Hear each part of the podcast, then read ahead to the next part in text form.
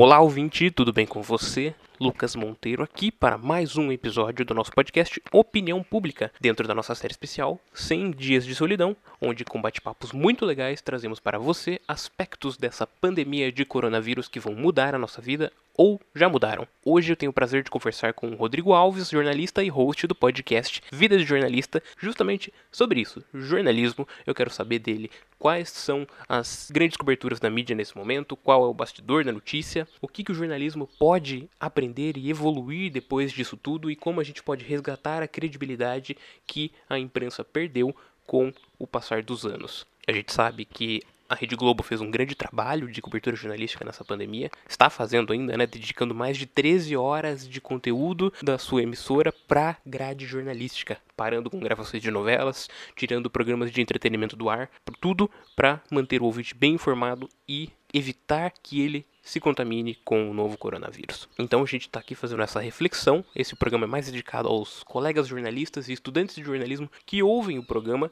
e a gente está aqui mais como ombudsman da do própria profissão, né, para tentar trazer um pouco dessa reflexão para gente de como a gente pode melhorar enquanto profissionais de imprensa. O Rodrigo foi muito instrutivo, ele é muito didático, então eu acho que foi enriquecedor esse papo para todo mundo que gosta de comunicação, que gosta de jornalismo. Eu recomendo que vocês ouçam e também acompanhem o Vida de Jornalista, que vai estar tá aí redes sociais e link para o podcast na descrição do episódio. Tem sempre muita informação extra na descrição dos episódios, então nunca se esqueçam de olhar lá. É isso, muito obrigado por acompanhar a gente e valeu, falou, até mais, tchau, fui!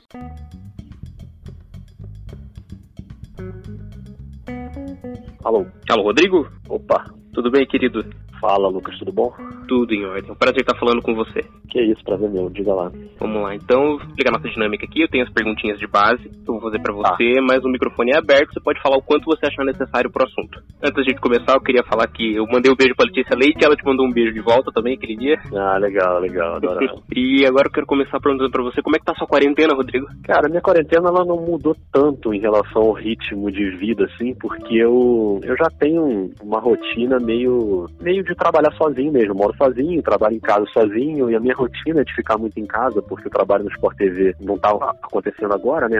A, a liga tá parada, a NBA tá parada, então eu não vou trabalhando como comentarista. E mesmo quando eu trabalhava, quando ainda estava tudo ativo, eu trabalhava muito de casa, eu ia mais na hora do jogo, né? Mas a pesquisa era tudo de casa. Então não mudou tanto. Agora, claro que, né, de maneira geral, claro que muda, né? Eu não posso nem ir na rua e tal, então fica uma coisa mais complicada. Mas acho que eu tô tentando lidar bem, assim, programei para tentar sair uma vez a cada duas semanas no máximo e para ir no mercado, né, comprar alguma coisa, mas estou lidando bem. Acabei de descer para buscar minhas compras no mercado que chegaram agora, então já estou mais abastecido, então tá tranquilo. Ah, perfeito, então. Vamos entrar de vez no nosso assunto, então, que é jornalismo em tempos de pandemia. Você tinha todo um planejamento para a segunda temporada do Vida de Jornalista e a pandemia te fez mudar de ideia e passar a falar também de coronavírus.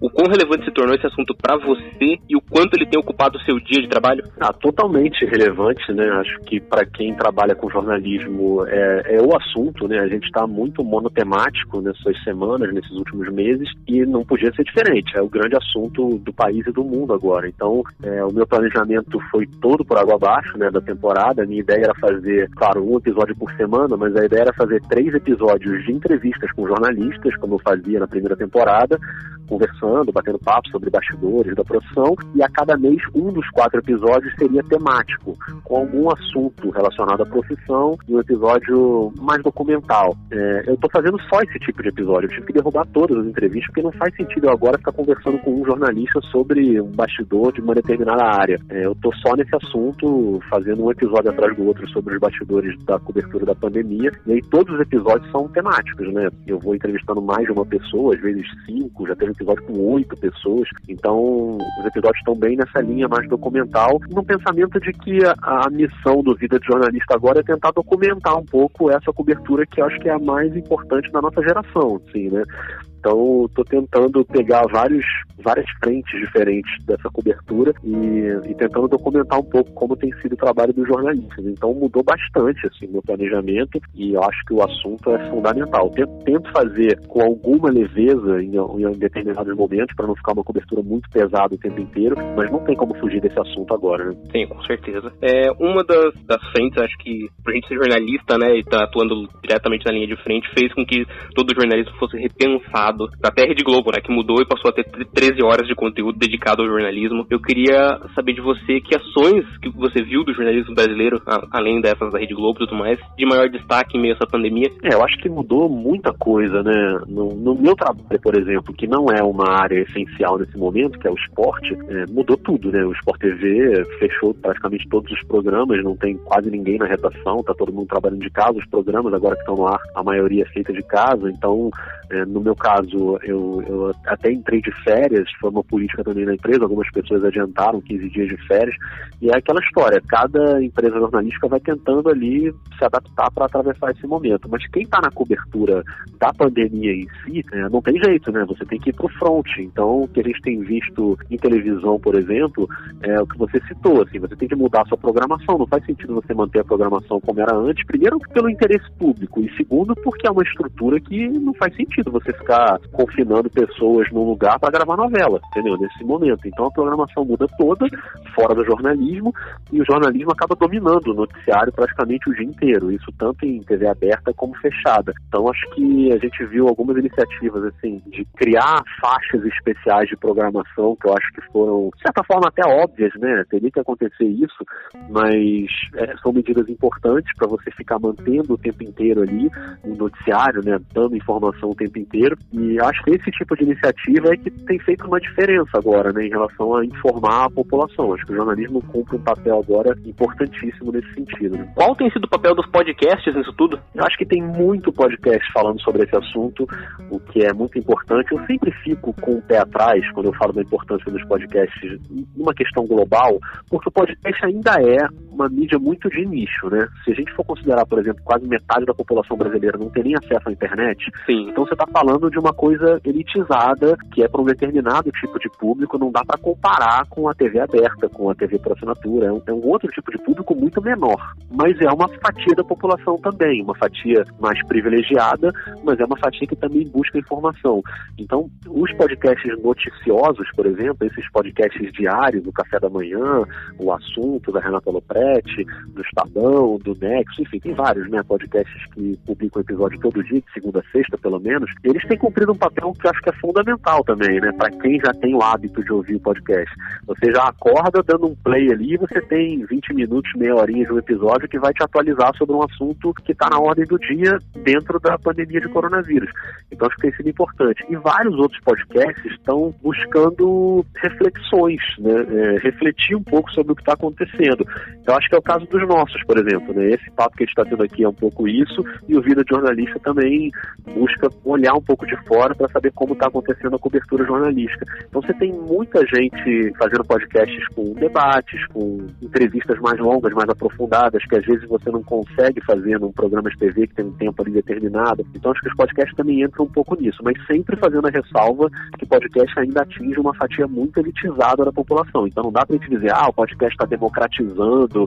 Não, está democratizando dentro do nicho dele. Né? Tem muita gente que nem sabe o que é podcast, que não tem nem acesso à internet. Então a gente tem que sempre tomar cuidado com isso. A gente enfrenta um problema muito grande, são as fake news. Acho que é, a gente faz um trabalho hercúleo de nadar contra a maré, que é as fake news de grupos de WhatsApp que rodam internet afora. Qual que é o remédio para as fake news nesse momento? É difícil, né, conseguir um remédio, porque é um trabalho meio de enxugar gelo, né? Você está trabalhando num, num, num cenário em que as pessoas simplesmente acreditam no que elas querem acreditar, inclusive por um viés político, assim. Então, se isso vai a favor do político que eu apoio, eu acho que é verdade.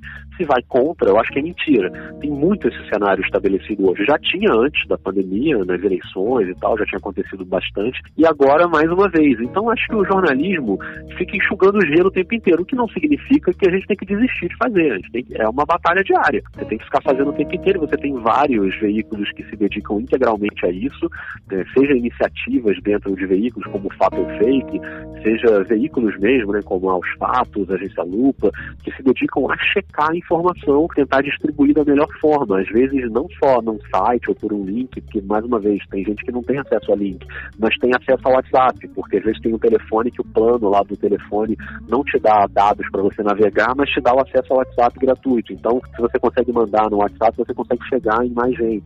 Acho que o jornalismo até demorou um pouco para entender o funcionamento do WhatsApp e como ele podia ser uma ferramenta aliada, né? Então, às vezes você para desmentir uma fake news, não adianta você mandar isso aqui é mentira, clique no link e veja. O cara vai falar, pô, não posso clicar nesse link, não tem dados para clicar no link e entrar na internet. Então, às vezes você dentro do próprio WhatsApp já explica o que aconteceu.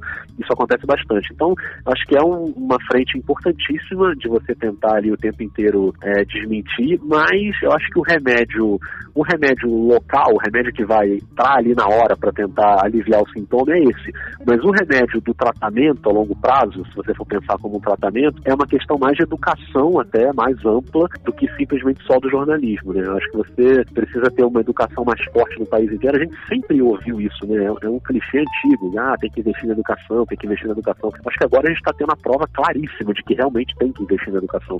Que uma pessoa minimamente educada, que teve um acesso ali à educação de qualidade, ela vai fazer coisas como a gente tem visto, né? De acreditar nas coisas mais absurdas e aí chega uma reportagem e a pessoa, não, isso aí é que é fake news, não vem pra cima de mim que eu não acredito nisso. Então acho que aí o buraco é mais embaixo, é uma coisa mais ampla que não vai, não vai resolver agora, é uma coisa de médio, longo prazo, mas que a gente tem que ir tentando o tempo inteiro bater nessa tecla. Eu acho que as fake news mexem também muito com as paixões das pessoas que leem elas e isso acaba gerando violência né, virtual e física também, né? É um movimento que já vem até antes também da, da pandemia, infelizmente, muito incentivado por nossos governantes e, e por falta de, de, informação das pessoas também, dessa educação mesmo que você é, mencionou. O Brasil, ele está se tornando um lugar cada vez mais perigoso para profissionais da imprensa? Ah, sem dúvida, né? É, não só o Brasil, obviamente, isso acontece em outras partes do mundo também, mas o que a gente tem visto no Brasil é, é um território hostil para jornalistas em, em muitos casos, né? Você vê o tempo inteiro, toda semana tem um caso clássico aí,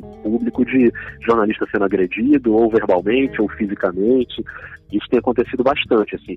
Já era um problema antes, num outro nível, no nível, por exemplo, de combater o crime organizado e jornalista assassinado, jornalista perseguido, ameaçado, isso era uma outra coisa. E agora a gente tem visto muito também, cada vez mais, essa questão da população agredindo o jornalismo, né, e os jornalistas. É o cidadão comum que está ali na rua protestando ou, enfim, é, defendendo determinada medida do governo, e aí vê o jornalista e se sente no direito de ir lá, gritar e xingar e agredir agredir e bater. Isso a gente tem visto demais, assim. Eu acho que isso é uma, uma questão que não dá para ignorar, que ela é chancelada pelo governo federal hoje, né? Hoje a gente tem um presidente da República que manda jornalista calar a boca, aos berros. Então é óbvio que a população se sente legitimada a fazer a mesma coisa. Né? Se o presidente da República manda o jornalista calar a boca, por que, que o cara ou a moça que está ali na rua não vai querer fazer o mesmo, se ele discorda do jornalista? Então acho que isso é uma questão importante, assim, e a gente não vai se livrar disso tão cedo, né? Mesmo se a gente pensar em próximos mandatos, se muda o governo, é um grupo político que está aí e que não vai sumir do nada, né? Então a gente vai ter que continuar lidando com isso e o tempo inteiro tentar lutar contra, né? E acho que hoje a gente já está num território que a, as famosas notas de repúdio já não estão mais dando conta, né? Não adianta, toda semana é isso, alguém agride jornalista, as instituições soltam notas de repúdio, que são importantes, mas não resolvem o negócio. Acho que o que a imprensa tem que fazer é cobrar mais as instituições de tomarem atitudes, de fato, para, em última instância, defender a democracia, porque é o que está acontecendo. A liberdade de imprensa é um pilar fundamental da democracia que está cada vez mais ameaçado e no Brasil a gente tem visto acontecer uma quantidade muito preocupante. O que, que leva as pessoas a agredirem jornalistas? Somos só trabalhadores também como quaisquer outros, é só chancela de políticos? Você acha que é o que basta para eles decidirem agredir? Não, acho que as pessoas que agridem jornalistas são pessoas naturalmente agressivas, né? Então, se você for olhar o perfil dessas pessoas, as coisas que elas defendem, são pessoas que muitas vezes defendem o uso de arma de fogo, que defendem você é, brigar em vez de debater. É, já está um pouco no DNA dessas pessoas ali, né? Não no DNA, né? Estou falando DNA de forma figurada, não está no DNA fato, mas na educação e na, no ambiente que aquela pessoa cresceu e acabou é, se tornando aquilo. Então o, o, jornalista é só uma ponta, porque não é só o jornalista que essa pessoa agride. Se ela precisar agredir uma pessoa normal aí da população que discordou dela, ela vai agredir também. Se ela precisar agredir médico, ela vai agredir, como a gente viu, profissionais Sim. da saúde sendo agredidos o tempo inteiro, né? Então acho que o jornalista ele nem é um, entre aspas, um privilegiado nesse aspecto, não é? Não é uma coisa direcionada só ao jornalista, é uma coisa direcionada a qualquer possibilidade de ir contra o meu ideal político, o que eu acredito politicamente. Então, a, a, pessoa que representa, a instituição que representa o meu ideal político é contra determinado setor da sociedade, seja o jornalista, seja quem luta por direitos humanos, seja é, profissionais de saúde, nesse caso, eu me sinto no direito de ir lá e agredir, entendeu? É uma coisa que é meio distópica, assim, né? É meio surreal você ficar vendo essas cenas, mas acho que é o que está acontecendo. Então, acho que o jornalista é só mais um nesse contexto. Só que o trabalho do jornalismo ele é fundamental para você manter a população informada e manter o ambiente democrático rodando, funcionando, né? Então, acho que isso se agrava ainda mais. Eu não vou nem comentar agressão a médico, porque é um negócio assim inacreditável, né? Que estão se arriscando para salvar a vida de outros e, e aí a pessoa está ali na rua ou fazendo uma manifestação e, e é agredida. Quer dizer, é, é, bizarro, não é, não é uma coisa só do jornalista. Acho que a gente tem que ficar atento a isso na sociedade inteira. Né? Com certeza. É, a gente vinha perdendo muita credibilidade com o passar dos anos, né? Muito por, por causa das paixões políticas mesmo. E durante a pandemia a gente resgatou boa parte dessa credibilidade que a gente vinha perdendo. O que, que a gente tem que fazer para manter ela, não, não cair de novo? Eu acho que, primeiro, eu acho que a gente resgatou parte dessa credibilidade se a gente pensar num público médio ali que andava meio descrente com os rumos do jornalismo. Se a gente pensar nessa ala mais radical, a gente não resgatou nada. As pessoas continuam achando que o jornalismo é um lixo e que é tudo fake news e que não mudou nada para essa ala mais radical política. Então, isso aí eu acho praticamente impossível você conseguir reverter, porque é, um, é uma, uma cegueira que a pessoa não, ela não está afim de ir pelo caminho da razão, ela está afim de ir no que ela acredita ideologicamente. Mas, além disso, indo além disso, eu acho que o jornalismo perdeu nos últimos tempos boa parte da sua credibilidade, inclusive por culpa do próprio jornalismo, que demorou muito para entender é, a maneira como as pessoas se comunicam hoje, principalmente por redes sociais e, e por grupos de conversa como o WhatsApp. O jornalismo ignorou durante muito tempo essas novas ferramentas tecnológicas. E aí, uma galera galera mal intencionada que queria manipular a informação se apoderou desse vazio, desse vácuo e começou a usar muito bem para fabricar fake news, muito bem, ó, entre aspas, né, com, com competência, para fabricar fake news, para criar notícias falsas. Enquanto eu estou falando com você, eu estou com a TV ligada aqui e tá aqui um desmentido aqui do, do, do, fake news falando pesquisa que mostra vapor de eucalipto protege contra coronavírus é falsa. Quer dizer, as pessoas acreditam em qualquer coisa. Então acho que você tem esse tipo de coisa que já havia acontecendo há algum tempo. Então acho que isso aí é uma questão do jornalismo ficar alerta o tempo inteiro e ficar atento ao que ao que está surgindo de nova informação, porque hoje todo mundo consegue produzir informação jornalística, né? Produzir não jornalística, mas produzir informação. Você está na rua, é, nos tempos normais em que a gente estava na rua, acontece um acidente, um incêndio, você filma ali com o seu celular e aquilo ali é informação. Você vai postar no, no Twitter ou no seu Facebook ou vai mandar para o seu grupo de WhatsApp. Você está produzindo informação também, não com rigor jornalístico. Acho que é aí que o jornalismo tem que entender como funcionam essas ferramentas. Então, boa parte dessa credibilidade perdida, eu acho que se deu muito pelo jornalismo não conseguir entender e aí deixou que essa onda é, autoritária, ideológica, que só pensa na pós-verdade, né, como se diz, só interessa a verdade que é minha, a sua não tô nem aí para ela. Esse povo se apoderou dessas ferramentas muito melhor do que o jornalismo se apoderou. Acho que esse é o jogo que precisa ser virado, um dos jogos, né? E o resto, como eu falei, envolve educação, você investir mais, e aí é uma coisa mais a longo prazo. Como se apoderar disso? É muito difícil, sim, mas eu acho que faz parte de. É muito difícil virar esse jogo agora, mas antes não era tão difícil. O jornalismo, acho que por uma arrogância, um, ah, isso aqui, cara, não o WhatsApp não é para mim, entendeu? E o WhatsApp veio e engoliu todo mundo. E o WhatsApp hoje é para todo mundo. Então, ah, não, mas pô, o TikTok é coisa de criança, eu não vou. Eu trabalho numa empresa jornalística, eu não tô nem aí pra TikTok, isso aí é uma bobagem. E tá, a juventude está toda lá no TikTok, entendeu? Por que, que o jornalismo tem que ignorar isso? Acho que esse tipo de coisa não é, não é difícil. É só você se atualizar. As redações, obviamente, tem pessoas que são de gerações diferentes, e eu eu entendo que para gerações é, como a minha, por exemplo, eu tenho 42 anos, não é tão fácil você entender é, tecnologias que vão direto nos adolescentes, por exemplo. Mas você não pode fechar o olho, entendeu? Então, você tem que, no mínimo, entender. Você não precisa usar o TikTok. Não precisa um cara de 50 anos gravar um vídeo no TikTok e botar lá, beleza. Mas você precisa saber o que é aquilo. Você precisa saber como as pessoas estão se comunicando. Isso não é difícil. Isso é você ficar atento ao que está acontecendo no mundo. É uma premissa básica do jornalismo também. Então, acho que esse é um, talvez seja um caminho para você começar a tentar virar esse jogo. Mas virar agora é mais difícil, né? Porque o jogo está totalmente do outro lado agora. Eu acho que é aquela velha frase, né? O papel do jornalista não é ouvir. Se estão falando que está chovendo lá fora, não é ele ouvir quem está falando que tá chovendo e quem tá falando que não tá chovendo. É ele ir na janela e ver se tá chovendo mesmo, né? É isso, porque aí você fornece o quê? o fato, né? A informação, o que tá acontecendo ali. Aí não tem notícia falsa e notícia verdadeira. É notícia. A partir do momento que ela é notícia, ela é uma verificação de um fato. Então, se você apurou, se você tem o rigor, seja numa formação de faculdade, seja na formação na vida mesmo, ao longo da profissão, se você domina as ferramentas da profissão para apurar a informação, saber o que é verdade, identificar o que é uma boa história, identificar o que é um personagem. E isso aí você tem essas ferramentas na mão para, como jornalista, você vir uma referência para a sociedade. Se, aquele, se é uma pessoa que é um jornalista e está me dizendo isso aqui, na minha cabeça, esse jornalista apurou, esse jornalista foi lá e checou e viu, então eu confio naquilo ali. O problema é que hoje isso não acontece mais. Você, você esfrega um fato na cara de uma pessoa e ela não acredita, não adianta. Né? Ó, o, o, hoje está chovendo, a pessoa não tá. Cara, mas você está molhado, está chovendo em cima de você nesse momento. Não, não tá, você tá mentindo, isso aí é fake news. E você vai fazer o quê? Como é que você luta contra isso? Entendeu? Quando passa do, da, da, racionalidade completamente, como é esse, esse caso, fica muito difícil, mas é isso, o jornalista trabalha com fato. Então acho que tem que continuar trabalhando assim cada vez mais. Na faculdade eu tive uma professora que pregou muito o jornalismo do bem, a gente trabalhar muito pautas positivas num momento muito nebuloso. Tem espaço para pauta do bem agora numa pandemia? Qual, qual é a pauta do bem, né? Como, como destacar coisas positivas? É, eu acho que tem espaço, mas está difícil, né? Tá difícil a gente conseguir encontrar coisas positivas no meio dessa cobertura, porque é uma avalanche de tragédia, assim, diariamente. É muito complicado, mas, mas assim, tem espaço.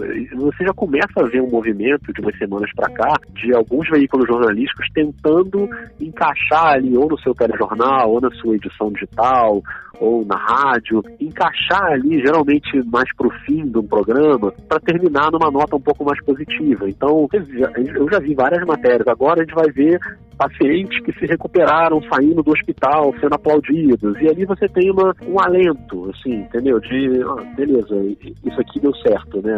Várias pessoas estão morrendo, mas essa pessoa aqui se recuperou e vai voltar para o convívio com a família dela. E você coloca um pouco de alento ali. No Vida de Jornalista aconteceu isso recentemente, quando eu gravei um episódio sobre jornalistas que estão entrevistando é, profissionais da saúde, que estão na linha de frente. E a Paula Paiva, do G1, tinha, eu entrevistei a Paula porque ela colheu depoimento de uma enfermeira e essa enfermeira contava a história de um paciente que foi entubado e antes de ser entubado ele pediu para fazer uma chamada de vídeo com a família dele para se despedir da família, porque ele não sabia se ia voltar da intubação. Então você imagina a carga né, de uma enfermeira e, consequentemente, da jornalista que ouve essa história. E aí eu, esse, esse paciente, quando eu entrevistei e publiquei o episódio, ele continuava entubado. E umas duas semanas depois, três semanas depois, a Paula me mandou uma mensagem no WhatsApp falando, Rodrigo, aquele paciente ele teve várias complicações, ele teve parada cardíaca, ele saiu intubação e voltou, mas ele se recuperou e hoje ele recebeu alta. E aí eu coloquei nas redes sociais do Vira também e tal, porque acho que as pessoas querem saber, entendeu? Quando tem um final feliz. Era uma, uma situação dramática, gravíssima, delicadíssima, que o paciente conseguiu se recuperar e está em casa, recebeu alta e foi para casa. Então acho que a gente tem que ficar atento também a essas coisas que dão uma nota positiva no meio de tanta tragédia, entendeu? Entendi. Rodrigo, pra gente finalizar aqui, eu pergunto para todo, todo entrevistado aqui o que, que ele acha que o mundo vai ser, se o mundo nunca mais vai ser o mesmo depois da pandemia. Para você eu quero fazer diferente, quero perguntar se você acha que o jornalismo ele nunca mais vai ser o mesmo dessa pandemia. Ah, eu acho que, que muita coisa vai mudar. Eu acho que tem algumas questões técnicas, inclusive, que vão mudar no jornalismo, as questões práticas. Eu não estou nem falando aqui filosoficamente da missão de levar informação. Acho que isso vai, vai ser sempre assim, né? O jornalismo vai sempre tentar informar da melhor maneira, vai ter momentos de altos e baixos, e vai ter momentos de mais relevância, como esse, e momentos de menos relevância, mas acho que a essência do jornalismo, acho que não vai mudar. A gente, é claro que assim, vai mudar porque a gente sempre aprende com grandes coberturas, né? É, você pega coberturas do passado, a gente olha como a gente agiu, a gente hoje não agiria da mesma forma. Então é um aprendizado constante. Mas acho que as, é, as mudanças talvez mais claras para o público sejam mudanças até técnicas. Hoje, por exemplo, você está claro para todo mundo que você consegue fazer jornalismo com estruturas menores. Né? Você tem vários programas de TV que as pessoas estão das casas delas, não tem estúdio, e estúdio é uma coisa caríssima né, para televisão, talvez a ponta mais cara né, da televisão para você montar um estúdio, que é uma grana que, que, é interminável. Talvez o jornalismo olhe e fala, bom, a gente, o público pode aceitar estruturas mais modestas, talvez a gente não precise gastar uma fortuna fazendo estúdios ou grandes redações, o trabalho de casa talvez vire uma realidade mais presente, porque hoje tá, muita gente está trabalhando de casa e você trabalhando de casa você reduz custo também. Então talvez o jornalismo encontre algumas soluções ali para reduzir custos que não sejam a solução de demitir pessoas, que é a solução mais óbvia e mais clara que a gente tem visto, né? corte de pessoal. Talvez não precise cortar pessoal, talvez você possa enxugar a estrutura física que é muito cara para colocar mais pessoas trabalhando de casa. Talvez mude um pouco essa cultura. Ah, mas se eu botar trabalhando de casa, a pessoa vai dormir, vai ficar lá de pijama e não vai trabalhar. É, talvez a gente tenha que aprender a lidar com isso, mas a gente está lidando com isso agora à força. Então acho que tem várias coisas assim que eu acho que o jornalismo, é, quando a gente voltar ao nosso convívio normal em sociedade, acho que a gente vai ter que repensar. O jornalismo de serviço, acho que vai ficar muito claro, né, que, é, que ele é muito importante. Acho que talvez seja o maior legado que essa cobertura vai deixar é como é importante você fazer jornalismo de serviço. É, são coisas básicas de como lavar a mão, como usar uma máscara, qual é o sintoma que você tem que prestar atenção. Então, você tem que informar as pessoas. A pessoa tem que estar com um colchão de informação ali para ela conseguir né, atravessar bem essa, esse momento. Acho que isso sempre foi importante, né? O jornalismo de serviço sempre foi importante, mas quando tem um caso assim muito, né, globalmente relevante, a gente vê com mais clareza, né, como é importante isso. Então, talvez a gente reforce alguns desses pilares do jornalismo. Eu espero que sim. Não sou desses que acho que o mundo vai melhorar depois da pandemia. Acho que vai continuar tudo a mesma coisa. É, são ondas, né? Acho que as pessoas têm ondas. Vai ter um momento da solidariedade, depois vai voltar tudo ao normal e depois a gente esquece. Eu sempre lembro de casos antigos, quando teve, por exemplo, o um acidente com a Chapecoense. O avião caiu, foi uma comoção nacional. Um mês depois já tinha torcida cantando para sacanear a outra com musiquinha de que avião caiu. Então, assim, acho que vai ter maldade sempre e a gente vai ter que aprender a lidar com isso sempre.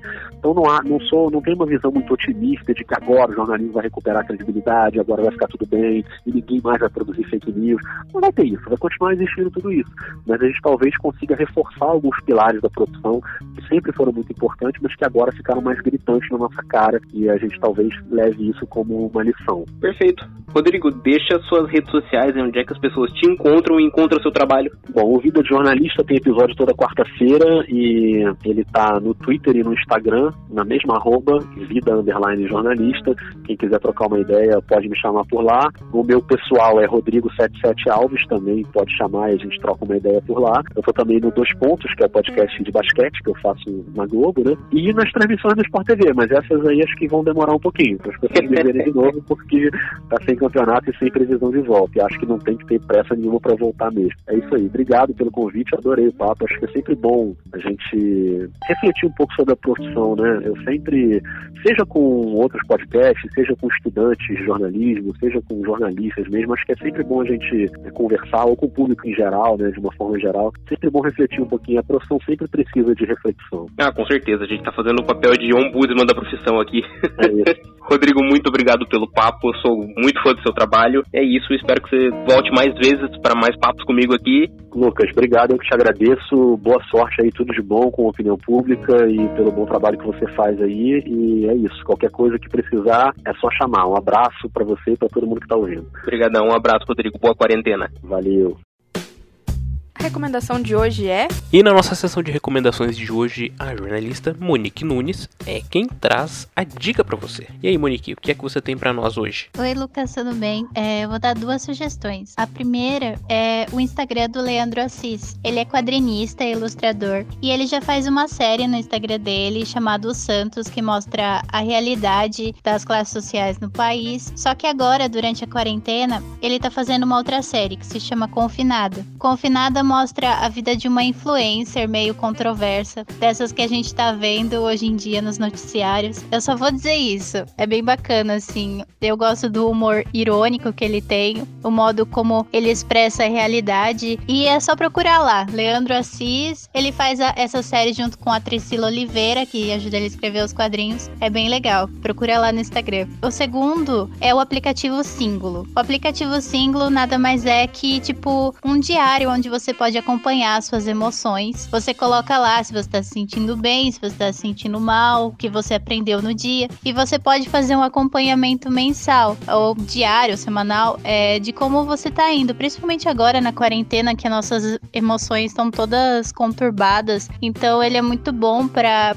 poder se entender também. Ele faz uma espécie de análise, faz uma autoavaliação. E além disso, tem uma parte lá em que você pode fazer uma espécie de meditação guiada, assim, dependendo do seu humor. Então, se você tá tendo um problema de um ataque de pânico no momento, você tem vários exercícios que pode melhorar. E é isso, você pode encontrar esse aplicativos ou na Apple Store ou no Google Play, tá lá para baixar. Valeu. O podcast Opinião Pública fica por aqui. Eu agradeço imensamente a sua audiência ouvinte, eu espero que você tenha gostado e peço para você também seguir a gente nas redes sociais no arroba Casa de Vó Podcast. Em qualquer rede social que você procurar a gente aí, você vai encontrar com esse usuário. É isso, eu volto o quanto antes, que eu espero que o quanto antes seja amanhã. E valeu, falou, até mais, tchau, fui!